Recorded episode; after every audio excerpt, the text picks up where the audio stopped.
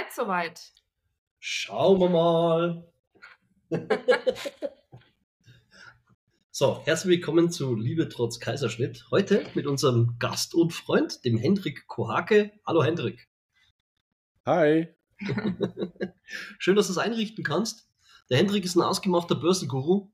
Wirklich einer, der sich auskennt. Und zwar hat das Ganze mal angefangen, jetzt dürfen wir keine Schleichwerbung machen. Mal schauen, wer da ein bisschen sich auskennt in der deutschen DAX-Welt. Er hat, wenn ich es richtig weiß, äh, Henrik, korrigier mich bitte, mal mit einer Aktie einer gewissen badischen Anilin- und Sodafabrik angefangen und ähm, hat sich bis, das erzählst du aber gerne auch gleich selber, äh, bis zu einem Punkt gebracht, wo er wirklich von den Tantiemen, also von den Ausschüttungen und Gewinnen, die er am Aktienmarkt erwirtschaftet, quasi komplett finanzieren kann und auch seine Familie.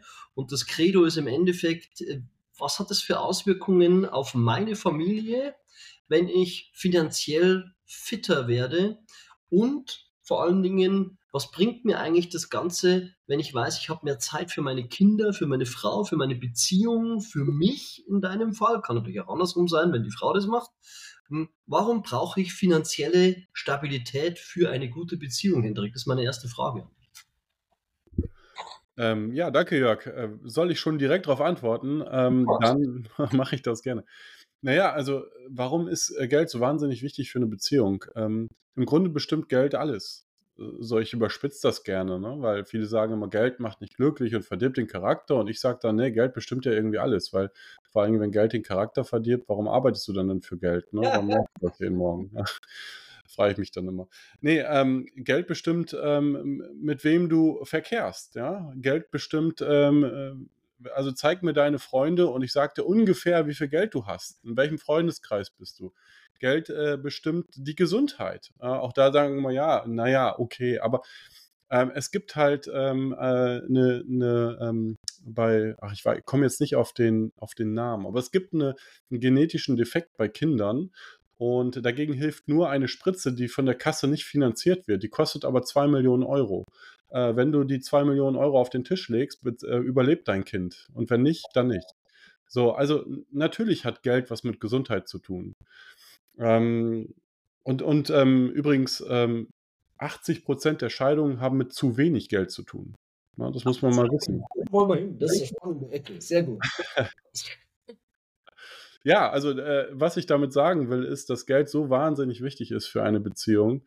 Und vor allem ähm, ist es auch wichtig, dass beide sich um das Thema kümmern, weil was ich oft erlebe, ist, dass das Geldthema eher ein männliches Thema ist. Es gibt auch Ausnahmen, aber in der Regel ist es entweder männlich oder weiblich. Meistens aber männlich. So, und besser ist natürlich, wenn beide sich dem Thema widmen.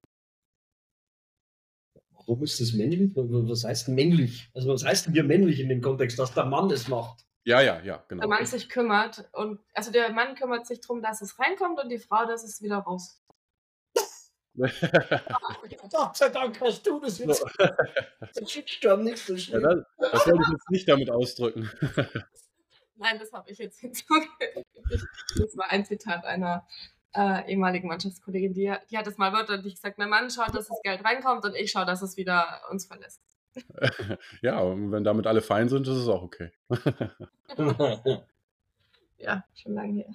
Hast du etwas mehr Background-Wissen zu der Aussage? Weil du hast ja jetzt mal eine Aussage geliefert, dass 80% der Scheidungsfälle finanzielle Probleme hatten, sage ich jetzt mal vorsichtig, weil ich würde jetzt mal nicht sagen, dass nur die Finanzen das auslösen, weil wenn sonst alles passt, dann glaube ich, kriege ich das auch hin. Aber sie, sie haben eine maßgebliche ja, Note mit drin, ne? die, die, die Finanzen, die lieben. Ja, ich habe äh, habe nicht mehr. Also das ist äh, diese Statistik ist sehr alt. Ähm, ich weiß nicht, wie viele Jahre alt und ich habe die Zahl noch im Kopf. Ähm, was es genau bedeutet, ähm, das kann ich jetzt gar nicht mehr sagen. Ähm, was ich nur gelesen hatte, war, dass 80 Prozent der Scheidungen eben damit zu tun haben, dass man irgendwie zu wenig Geld hat oder mit dem Geld nicht klarkommt und sich dadurch eben streitet und das führt dann wieder äh, zu dem Thema. Ich kann ja nur selbst aus der eigenen Erfahrung, da ich ja geschieden bin, äh, sprechen. Und das meine zweite Ehe ist. Geld ist immer ein Thema. Und es ist total interessant, dass vor allem Leute, die Geldprobleme und Geldsorgen haben oder Geldnöte, weil sehr wenig Geld da ist oder das Geld halt knapp ist, oft in einem Verdrängungsmodus hängen. sich nicht damit beschäftigen, weil es macht ja eh keinen Sinn, bei mir was zu tun. Oder aber sie setzen auf dieses klassische Sparen, auf das würde ich auch gerne noch eingehen. So, ja, wenn man spart, dann kann man, dann ist man, dann hat man später was. Da wirst du sicherlich, du kriegst das wahrscheinlich schon in Motten, wenn ich das sage. Du weißt ja, warum ich sage, weil wir beide da ein anderes Verständnis haben. Aber worauf ich hinaus will, Geld bleibt immer dann Thema, wenn zu wenig da ist. Sobald ich es im Überschuss habe, ist es auch noch Thema, aber ein positives Thema, nicht ein, oh, wie kriege ich das hin, wie finanziere ich das und da habe ich Druck im Nacken und ich muss ja arbeiten, weil da sind Kredite zu bedienen etc. Das ist immer, wenn ein Geldmangel da ist. Und dann denke ich auch, dass das auf eine Beziehung, wenn die Beziehung schon in Schräglage ist, das wäre im Grunde auch immer nochmal zusätzlich den negativen Teil befeuert. So, ich glaube, so kann man das verallgemeinert sagen. Da brauche ich jetzt gar keine Statistik und keinen Prozentwert, der wie auch immer geartet ist, sondern das ist nur logisch. Ne? Ja, absolut. Das ist wie eine Hebelwirkung, ne? Klar. Ja. Und du hast es ja auch schon in einem anderen Podcast erwähnt, dass man oft, dass Beziehungen oft nur noch stattfinden, weil eben ein Haus abzubezahlen ist oder Kredite. Das ist ja dann wieder das Geld, was fehlt und was nötigt, zusammenzubleiben. Ich glaube, es gibt einige jeden da draußen und nicht so wenige, die im Endeffekt existieren, weil sonst beide in Ruin wären. Ja, das glaube ich auch. Also ich kenne ja keine Zahlen, aber das ist ganz, ganz sicher so, ja. Ja, also das, das ist schon heftig, ja. Ja, aber, aber zurück, zurück zum Business, Henrik, zum Business deiner selbst. Also ich habe ja gesagt, du hast da beim größten deutschen Chemiekonzern mal durchgestartet mit einer Aktie. Und ähm, erzähl doch mal, wie das gegangen hat. Wie ist denn deine Historie? So, das ist doch spannend. Entschuldigung, ich möchte das nochmal erwähnen.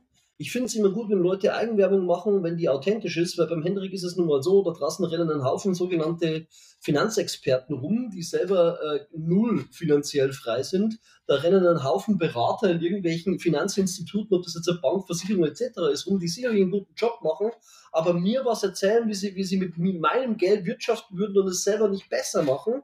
Und da ist der Hendrik für mich eine ganz hehre Ausnahme und dabei total geerdet. Also du bist ja kein Snob, wie das andere sind, die sich im Endeffekt rausgespult haben aus diesem Arbeitszwang. Du arbeitest ja auch, aber du arbeitest an der Börse.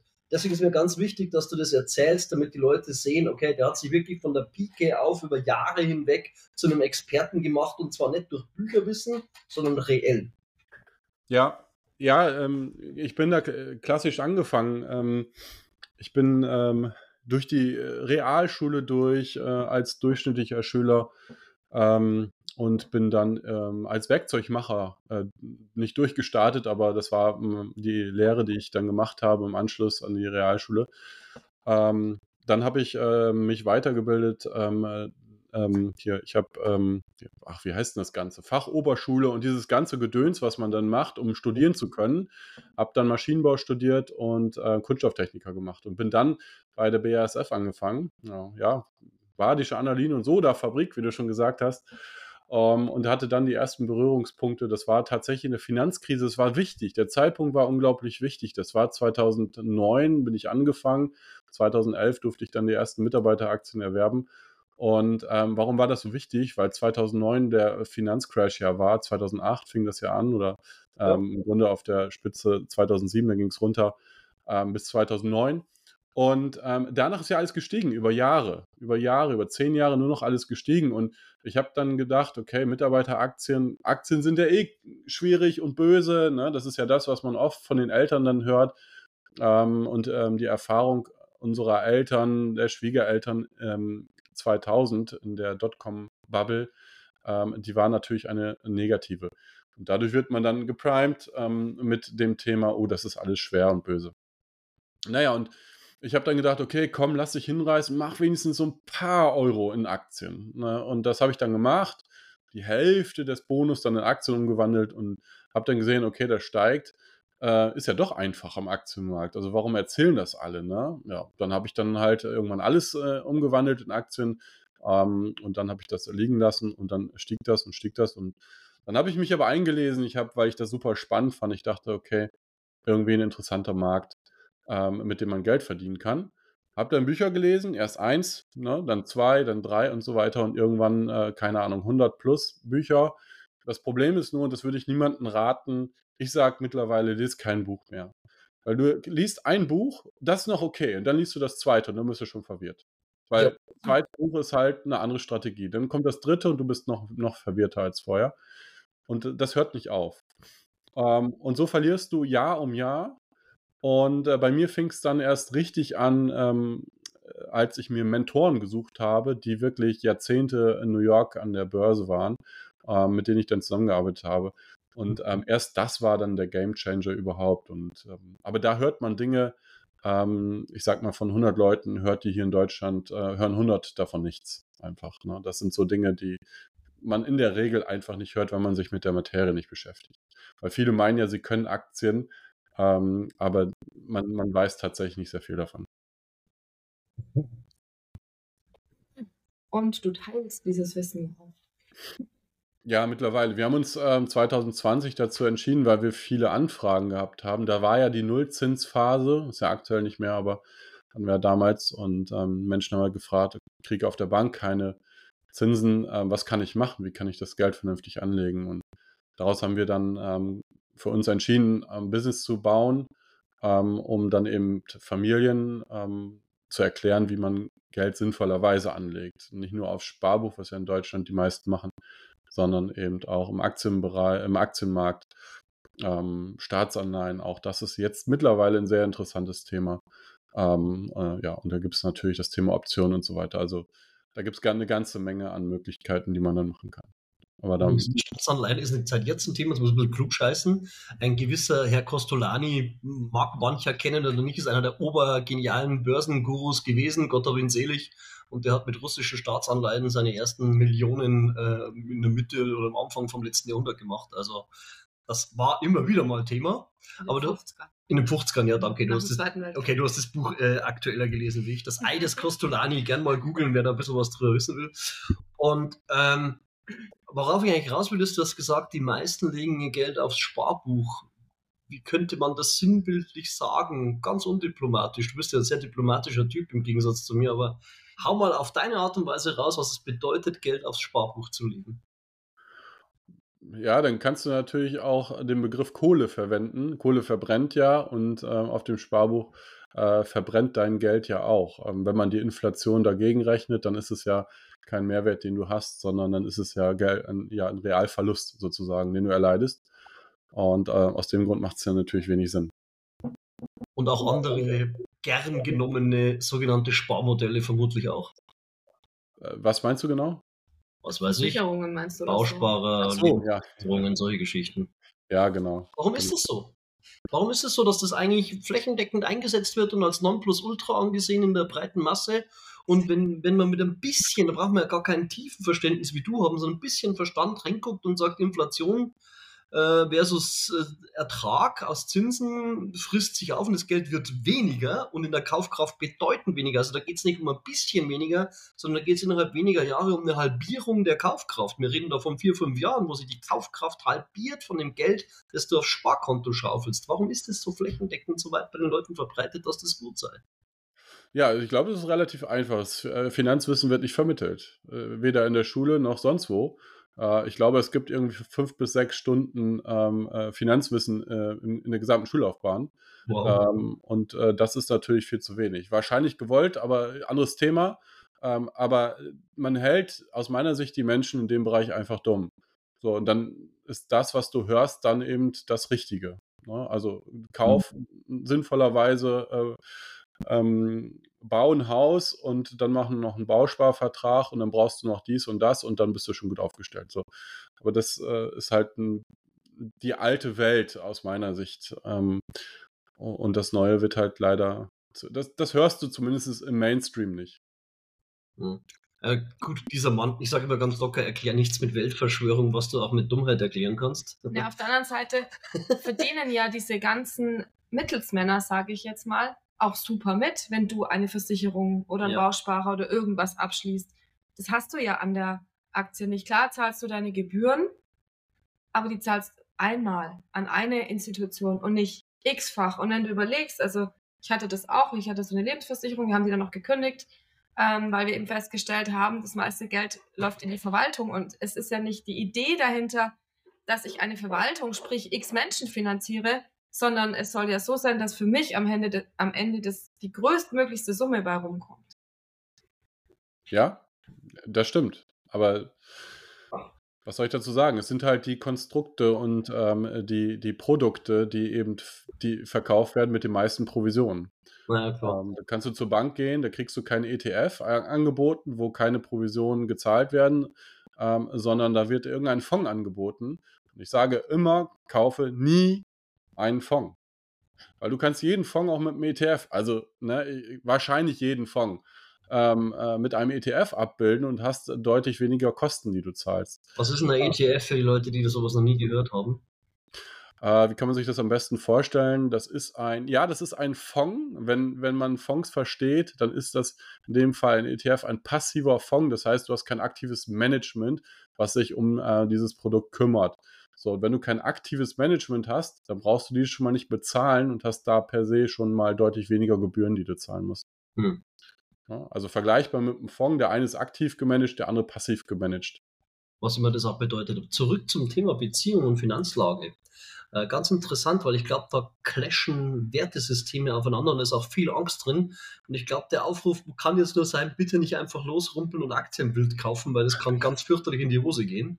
Warning, Warning, Alert, das kann wirklich böse wehtun und ein Totalverlust. Also die Dinge, wo einem immer Angst gemacht wird damit, die sind ja schon richtig nur sie sind halt auch durch intelligente Möglichkeiten und Werkzeuge sehr gut vom Risiko her zu minimieren. Also äh, wenn man weiß wie. Gewusst wie, Henrik weiß es, Henrik bringt es uns auch bei. Wir haben tatsächlich das Thema auch gehabt, dass Finanzen bei mir waren. Und ich habe es mit Gewalt auf die Marine umgemünzt, weil ich gesagt habe, was ist denn, wenn ich mal gegen die Wand fahre, dann stehst du da wie doof. Und ähm, Marine ist jetzt seit einem Jahr quasi in der Ausbildung beim Hendrik, so ungefähr. Ein bisschen länger schon, ja. Oder ein bisschen länger und hat ihre ersten Aktienerfolge und du kriegst gerade ein gutes Gefühl dafür, was auf uns als Familie total positiv ausschlägt, weil ich nicht immer derjenige bin, der sich da auch noch drum kümmern muss. Entgegen diesem Spruch, den du vorher so hämisch gebracht hast, der trifft ja auf uns auch zu. Äh, ich bring's rein und du bringst es raus, das Geld so im Großen und Ganzen. Du hast natürlich auch deinen Verdienst, um Gottes Willen. Aber ich will zurück auf diese, auf diese Beziehungsschiene, weil ich denke, genau dieses Gefühl einerseits zu, zu glauben, wenn ich mir ein Haus kaufe, werde ich glücklich und es ist finanziell sinnvoll, kann es sein, ist aber eher unwahrscheinlich, wenn du selber drin wohnst. Und zweitens, wenn ich dann die klassischen Sparmodelle, Finanzpakete von den großen Instituten nehme, dann ist schon alles safe. Das ist nicht so. Und das kollidiert mit dem Bedürfnis der Sicherheit. Also äh, wie, wie, wie schaffe ich es, Hendrik, dass ich mich, sagen wir mal, wir sind alle so Eltern um die 30 bis 40 im Schnitt irgendwo in dem Dreh, vielleicht ein bisschen jünger, vielleicht ein bisschen älter. Aber wie schaffe ich es, in der verbleibenden Zeit möglichst schnell dahin zu kommen, dass ich sage, ich bin vielleicht nicht mehr abhängig, dass ich an Ort XY wohne, dass ich unbedingt um 7.30 Uhr irgendwo in einer Besprechung sitze, die vielleicht gar nicht so mein Herzblut betrifft, sondern dass ich Zeit habe für meine Familie. Wie, wie, welcher Zeithorizont ist da drin? Was muss ich dafür tun? Muss ich dafür Maschinenbau studiert haben? Muss ich ein Ingenieur sein oder was braucht's? Naja, erstmal brauchst du die Motivation äh, anzufangen. Das äh, haben, glaube ich, das ist, glaube ich, der, der schwierigste Punkt tatsächlich, das Anfangen, das Starten, weil es sagen so viele, ja, ich fange an, dann sagst du in einem Jahr und, wie war der Anfang? Naja, ich fange an, aber ich bin noch nicht gestartet. So, es gibt dann tausende von Gründen, warum man dann nicht anfängt. ähm, aber der Anfang ist ganz, ganz wichtig. Ähm, und dann ist der Plan wichtig. Äh, weil, wenn du jetzt von, von Norddeutschland nach Süddeutschland äh, fährst, ohne Strategie und ohne Plan, das heißt, du weißt nicht, was eine rote Ampel bedeutet und du fährst einfach durch, ähm, dann ist die Wahrscheinlichkeit eines Unfalls halt groß. Die meisten bewegen sich so aber am Aktienmarkt. Mhm. Ähm, so darf man sich das vorstellen. Und das heißt, du brauchst einen Plan, du brauchst praktisch so eine Ampel, die dir sagt, jetzt kannst du fahren und jetzt bleibst du stehen. Das ist sehr, sehr simpel, sehr, sehr simpel. Und ähm, dann, dann kannst du, ich sag mal, wenn man mal Zahlen, Zahlen ähm, in den Raum werfen will, sagen wir mal 12% Rendite pro Jahr. 12% Rendite pro Jahr sind echt kein Hexenwerk. Ja? Ne? Und ähm, wenn du mal zur Bank gehst, was bekommt man da heute? Vielleicht 3, 3,5 Prozent. Ähm, Im allgemeinen Aktienmarkt 8, 9 Prozent und du bist locker in der Lage, mit ein bisschen Wissen und einer Börsenampel ähm, auch 12% zu machen. So plus minus X. So. Und äh, ja, wie gesagt, der Anfang, also der Start und der Plan ist da schon sehr, sehr wichtig. Jetzt kann der Mensch ja im Allgemeinen nicht in Zins und Zinseszins denken. Kannst du aus dem Stegreif, ich kenne von dir so Schaubilder, aber kannst du aus dem Stegreif sagen, was es bedeutet, wenn ich 4% kriege, weil ich das Geld irgendwo anlege auf dem Sparbuch, also 4% gibt es ja eh nicht mehr, aber nochmal 4% oder 3%, was immer du da auch aus dem Ärmel zaubern kannst, was das gegengerechnet gegen eine Inflation von, was haben wir aktuell, 6, 7%, ähm, bedeutet in Kaufkraft in 10 Jahren und was bedeutet das, wenn ich mit 12% arbeite? Weiß nicht, ob du sowas aus dem Ärmel schütteln kannst, aber ich sage mir, die Leute können nicht in Zins und Zinseszins denken, was es bedeutet in 10 oder 20 Jahren für eine Ansparsumme, ich starte mal mit 10.000 Euro, irgendwie sowas. Ja, ähm, also was aus einer bestimmten Summe X wird, das können wir gleich machen, das kann ich auch nicht aus dem Ärmel schütteln, aber was ich sagen kann, ist, es gibt eine schöne 72er-Regel und die, damit kann man sich sehr, sehr einfach merken, wie lange es dauert, bis man sein Geld verdoppelt. Ah. Beispiel, 4%, 72 durch 4 sind 18. Okay? Das heißt, wenn du in der Lage bist, 4% im Aktienmarkt zu machen pro Jahr, dann schaffst du es aus 10.000 Euro in 18 Jahren 20.000 Euro zu machen. Und dann musst du aber die Inflation dagegen rechnen, ne? Das kommt noch. Genau, die lasse ich mal einmal unberücksichtigt. Okay. Aber ja, musst du dann auch noch dagegen rechnen. So, wenn du jetzt, ähm, was haben wir gesagt, 12% machst, dann haben wir 72 durch 12, das sind 6. Das bedeutet, alle 6 Jahre verdoppelst du dein Geld. Das eine Mal alle 18 Jahre, wow. das andere Mal alle 6 Jahre. Und das ist ein gewaltiger Unterschied. Ob du nach 18 Jahren aus 10 20 gemacht hast oder nach 6 Jahren schon 20 hast, weitere 6 Jahre später schon 40 hast ja. und nach 18 Jahren 80.000 Euro hast. Jawohl.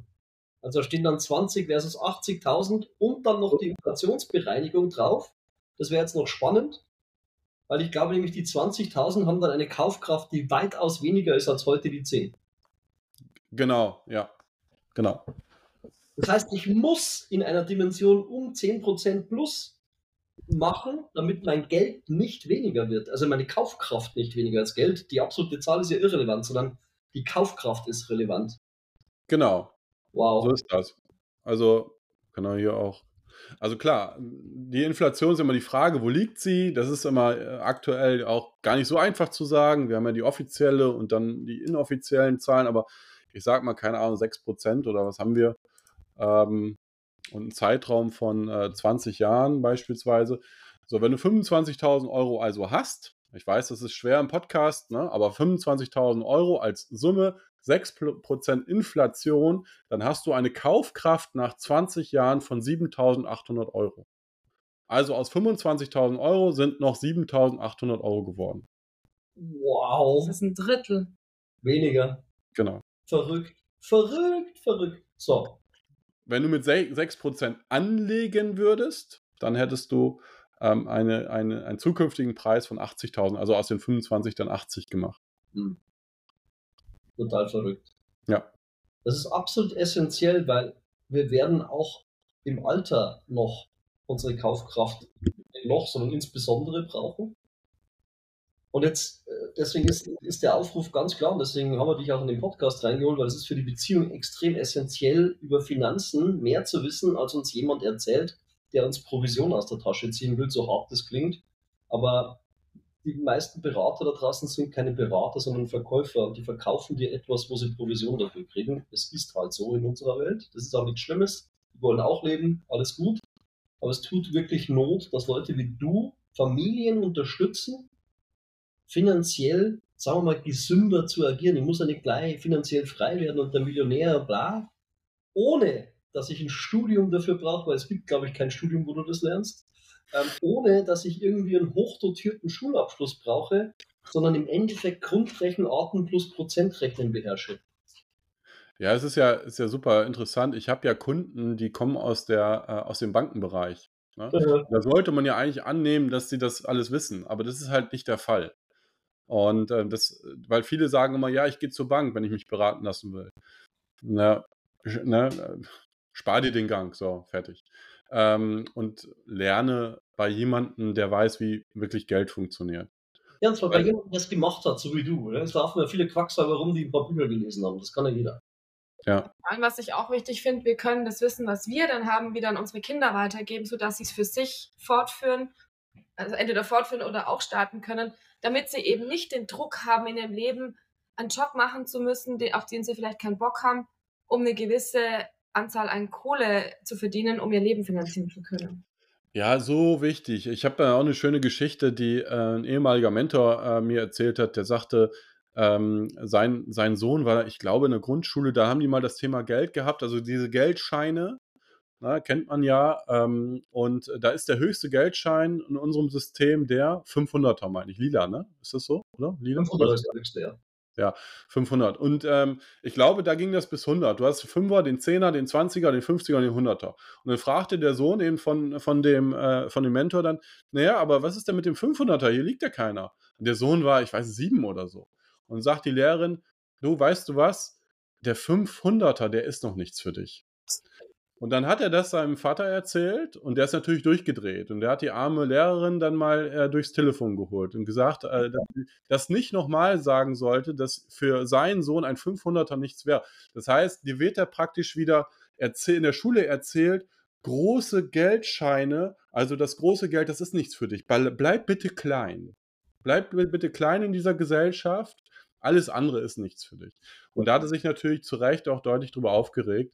Und ähm, deswegen versuchen wir natürlich auch mit unseren Kindern schon das Thema Geld ähm, durch einen 5-Euro-Schein-Trick, also das Thema eben weiterzugeben, weil Marene, du sagst es richtig, wenn unsere Kinder schon verstanden haben, wie Geld funktioniert, auch wenn wir beispielsweise 50 Jahre sind, 60 Jahre sind, 70 Jahre sind, dann kommen welche zu mir, aber ich bin schon zu alt. Ja, denk doch mal an deine Kinder. Na, die sind noch recht jung. Ne? Wenn die das jetzt verstehen, dann haben sie in 20 Jahren ein deutlich kleineres Problem. Und von Rentenproblemen wollen wir gar nicht sprechen. Weil wir damit anfangen, also die meisten gehen in, in die Altersarmut. Das ist vielen ja gar nicht bewusst. Ähm, vielleicht schon bewusst, aber trotzdem machen die wenigsten was. Und das muss nicht sein, vor allem nicht für unsere Kinder. Jetzt habe ich, jetzt ich zum Abschluss vielleicht noch zwei, drei Sachen, die interessant sind. Wie viel Kapital brauche ich? Wie viel Geld brauche ich monatlich oder überhaupt, dass ich loslegen kann? Ja, du kannst mit 5 Euro starten. Ne? Also beisp beispielsweise, den, du nimmst den 5-Euro-Schein-Trick und legst erstmal für jeden 5-Euro-Schein zur Seite, den du findest. Punkt. Dann denkst du irgendwann so weit, dass du beim Bäcker stehst und du siehst, oh, ich habe einen Fünfer im Portemonnaie und ich habe einen Zehner im Portemonnaie. Dann zahlst du mit dem Zehner, weil du einen Fünfer wiederbekommst. So, ne? Also das macht was mit dir.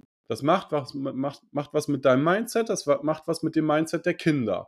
Das hat schon mal einen riesen Effekt, den du jetzt so gar nicht beziffern kannst. Ähm, und dann kannst du natürlich das Geld äh, einfach auch in ETFs anlegen, was sinnvoll ist am Anfang. Das kann man gerne machen. Das müssen keine Einzelaktien sein, aber in ETFs breit, breit gestreut. Na, das ist nicht das Beste, aber das ist auf jeden Fall besser als nichts. Und ähm, so kann man halt anfangen. Man, mit den geringsten Beträgen kann man anfangen, ja. Und es macht auch Sinn, damit anzufangen, mit kleinen Beträgen, weil der Lerneffekt ja dann schon stattfindet. Und wie funktioniert jetzt unser Geld? System? Das wäre noch eine Frage, die ganz spannend ist. Wie funktioniert unser Geldsystem? Naja, auf Knopfdruck. Ne? Wir gehen zur Bank, wollen Kredit haben und dann wird er aus dem Nichts erschaffen. Giralgeld sozusagen. Ähm, und äh, damit ist praktisch, wenn du ein Haus bauen willst, mit, äh, auf Knopfdruck entstehen dann eben eine halbe Million. Also das heißt, es wird Geld aus dem Nichts geschaffen. Das ist ein ganz wichtiger Punkt, weil ich glaube, ganz viele lassen sich auch von gewissen politischen Kräften oder anderen sozialen Kräften in eine Ecke drängen, die denken, Geld wäre ein Speicher. Das war es ja mal, als das Geld noch an den Silber gekoppelt war. Ja, genau. Aber das ist Geld, ja nicht mehr. Geld ist kein Speicher, sondern Geld ist eine reine Erfindung, die die Bank erzeugen kann. Und was die Bank dafür braucht, sind deine Spareinlagen. Geld ist der Glaube, ein Glaube, der Glaube ja. an Ne? Also ist nichts wert, aber es ist eben der Glaube, dass eben 10-Euro-Schein 10 Euro wert ist. Also, und das, aber wie Maren schon sagt, das war mal bis 1900, weiß ich gar nicht, 75 oder 70 an den Goldpreis ja. gekoppelt. Das ist, da, seitdem das nicht mehr der Fall ist, ist im Grunde auch nichts mehr wert. Ich glaube, die entscheidende Aussage ist, kümmert euch um eure Finanzen und bringt es den Kindern bei, weil wenn ich so an meine Kindheit denke, das ist jetzt kein Vorwurf von meinen Eltern, um Gottes Willen, sondern das ist, sehe ich flächendeckend auch heute noch.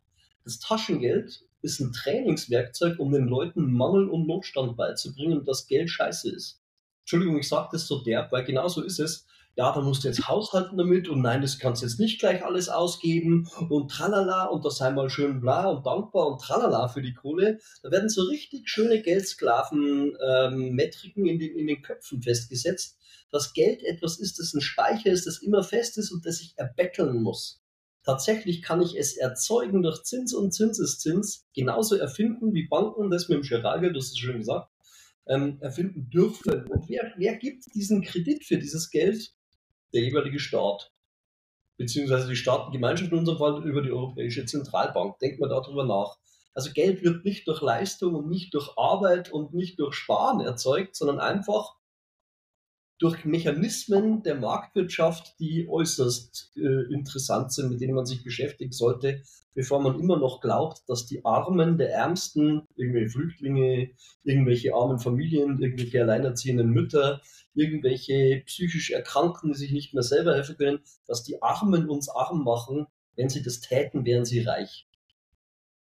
Ja. Arm macht uns eine Finanzpolitik, die flächendeckend ist und die wir auch nicht stoppen können. Und die Frage ist, Willst du Opfer sein oder willst du jemand sein, der sagt, okay, ich verstehe dieses Spiel und helfe meiner Familie, dieses Spiel erfolgreich für uns mitspielen zu können, dass wir eben in 20 Jahren nicht eine Viertel Kaufkraft haben, sondern vielleicht die doppelte Kaufkraft. Ja, dass ja. wir auch ein Stück vom Kuchen haben wollen. Es gibt da auch eine schöne Auswertung, ähm, dass wenn jeder das, also wenn wir das Geld wieder gleichmäßig verteilen würden, nach fünf Jahren wäre die äh, Verteilung wieder die wie von heute. Ja. Ähm, das ist halt, macht halt keinen Sinn, das Geld zu verteilen. Wir glauben immer, dass die Reichen immer das alles abgeben äh, sollen. Nur das Problem ist ja, wenn du jemanden hast, das sieht man immer wieder bei Lotto-Millionären, die mit Geld nicht umgehen können, ist es nach zehn Jahren wieder weg, das Geld. Das ja. heißt, die bringt schon wieder in den Umlauf rein. Ja, weil das, es gibt ein äh, Geldthermostat, was man hat innerlich. Und wenn dieses Geldthermostat aber nur auf, ich sag mal, 1000 Euro im Monat eingestellt ist, dann kommst du mit 10.000 Euro im Monat nicht klar. Das heißt, du wirfst neun weg, damit das Thermostat sich wieder wohlfühlt. Und wenn ja. du das nicht lernst, mit großen Summen auch, naja, dich wohlzufühlen, ne, weil du ja sagst, nee, Geld macht ja nicht glücklich. Also fühlst du dich ja schon mal mit Geld gar nicht wohl. Das heißt, du stößt es schon mal ab. Und äh, da, darf's, äh, da darf auch der Anfang gerne mal, äh, oder da darf man gerne loslegen und sagen, hier, wie ist mein Mindset eigentlich zum Thema Geld? Mag ich Geld eigentlich? Und wenn nein, aus welchen Gründen? Und was kann ich dagegen tun, damit es vielleicht doch in mein Leben kommt? An der Stelle beende ich, weil ich ja weiß, dass du ein großer Fußballfan bist, lieber Hendrik, mit einem legendären Fußballer-Zitat. Das ging in etwa so, ich hoffe, ich bringe es jetzt noch zusammen. Ich habe mein Geld für schnelle Autos, Frauen und Alkohol ausgegeben und den Rest habe ich verprasst. In diesem Sinne, recht herzlichen Dank. für deine Zeit, lieber Hendrik. Wir machen da einen Text ein bisschen rum und äh, wünschen alles Gute für die kommende Niederkunft und äh, alles Gute fürs neue Jahr. Wir freuen uns auf die Zeit mit euch. Ja, vielen Dank, äh, Marien. Vielen Dank, Jörg. Ja, danke auch von meiner Seite und bis bald. Bis dann.